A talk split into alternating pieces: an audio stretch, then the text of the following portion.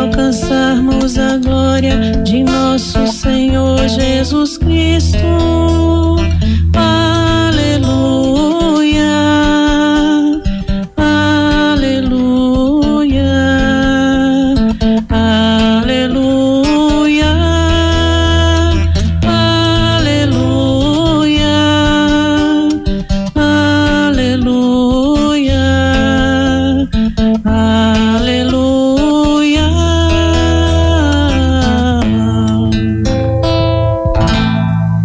Senhor esteja convosco.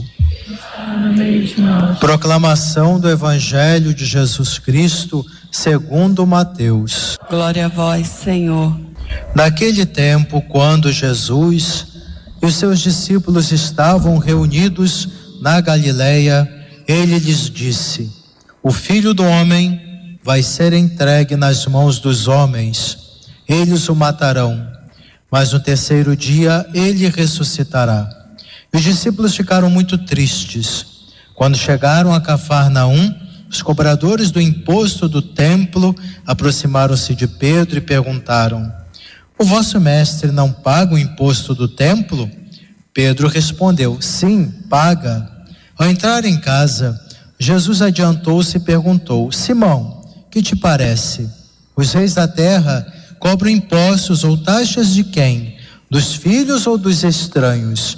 Pedro respondeu: Dos estranhos. Então Jesus disse: Logo os filhos são livres. Mas para não escandalizar essa gente, vai ao mar, lança o anzol e abre a boca do primeiro peixe que tu pescares. Ali tu encontrarás uma moeda.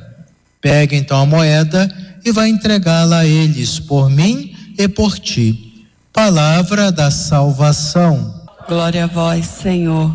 Caros irmãos e irmãs em Cristo, primeira leitura de hoje do profeta Ezequiel que nos fala do início da missão profética do profeta. O povo de Israel estava no exílio da Babilônia e, portanto, muitos questionamentos, dúvidas, eles tinham no coração cultivava um certo sentimento pessimista. Onde está Deus? O Deus da aliança, o Deus que os libertou da terra do Egito. Então Israel tem que reavaliar a sua relação com Deus, entendendo a presença do Senhor contínua, mesmo em meio às tribulações. Ezequiel então começa a falar da sua vocação Tão marcante o momento do chamado do Senhor que ele diz o tempo, o momento, o tempo desse chamado. O chamado de Deus é algo muito marcante. A gente lembra o momento. Eu lembro, o dia que eu tiver coragem, primeira vez falar com um padre que queria entrar para o seminário. Lembro até hoje. O dia em que o Senhor, de uma forma tão irresistível, nos chama. Então, Ezequiel tem que falar a um povo no momento difícil porque eles até então imaginavam: Deus está no templo, estamos seguros. O que aconteceu? Por que fomos exilados? Porque o templo foi violado. E aí eles passam a entender que Deus está presente no meio deles, não restrito a templos, construções de pedra. Deus está conosco em todo momento. O povo, através do profeta Ezequiel, teve que entender isso.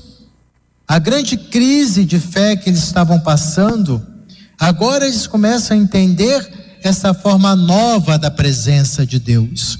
O Deus que caminha com eles, que não os abandonou apesar do pecado, da infidelidade deles. Deus que segue até o exílio. A imagem que Ezequiel vê, fumaça, nuvem, trovejando, etc., a teofania ou manifestação de Deus, a recordar a cada um de nós: Deus está conosco. Quando lembramos, pensamos o Senhor, estamos até longe de uma igreja, quando nos recolhemos em oração, palavra de Deus sendo lida, meditada, nos acontecimentos, é a certeza da presença do Senhor. Ele não nos abandona. Problema é que nós abandonamos a Deus, somos infiéis, indiferentes, e as consequências disso é o exílio, a escravidão, o distanciamento do Senhor tem consequências. Vamos refletir nesse aspecto. Já o Evangelho tem duas reflexões. Primeira parte, Jesus falando do sofrimento, da morte, da paixão e da ressurreição. Ele caminha decididamente para essa entrega pessoal, livre, acolhendo a vontade do Pai e por amor a cada um de nós. Na segunda parte, Jesus, ele fala da relação com o templo, o dízimo, o compromisso dos judeus com o dízimo do templo. A primeira é sobre entrega.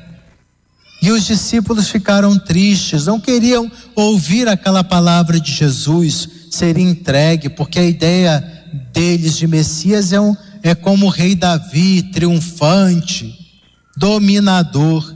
E Jesus veio na humildade, na entrega, dando a vida por nós e nos libertando, nos salvando.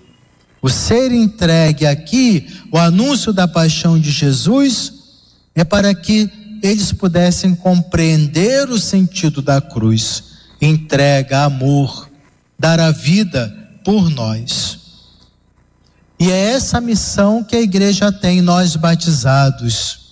O amor que não pensa em si mesmo, é doação. É a nossa missão no mundo, é o nosso compromisso como batizados. Cada um de nós devemos refletir qual é a dimensão da cruz que carregamos. Qual o sentido da cruz? Quem não tomar a sua cruz não é digno de mim. Estamos experimentando agora algum sofrimento, uma provação, uma dificuldade. Como estou lidando com tudo isso? ficando depressivos, desanimados, tristes como os discípulos, ou sendo um caminho de entrega, de fidelidade e a certeza da vitória do Senhor. Porque Jesus anuncia a sua paixão, mas diz claramente: ressurreição, a vitória. Quanto à questão do dízimo entregue no templo, Jesus faz uma reflexão com Pedro e reafirma que ele é o filho de Deus. Logo não precisaria pagar o imposto ao templo, porque o filho não precisa. Mas olha a sensibilidade de Jesus. Para que as pessoas não se escandalizassem, não compreendessem bem o, o gesto, ele fala: vamos pagar sim, vamos contribuir, de modo que ajude na compreensão de todos a importância de nos comprometer com os deveres religiosos.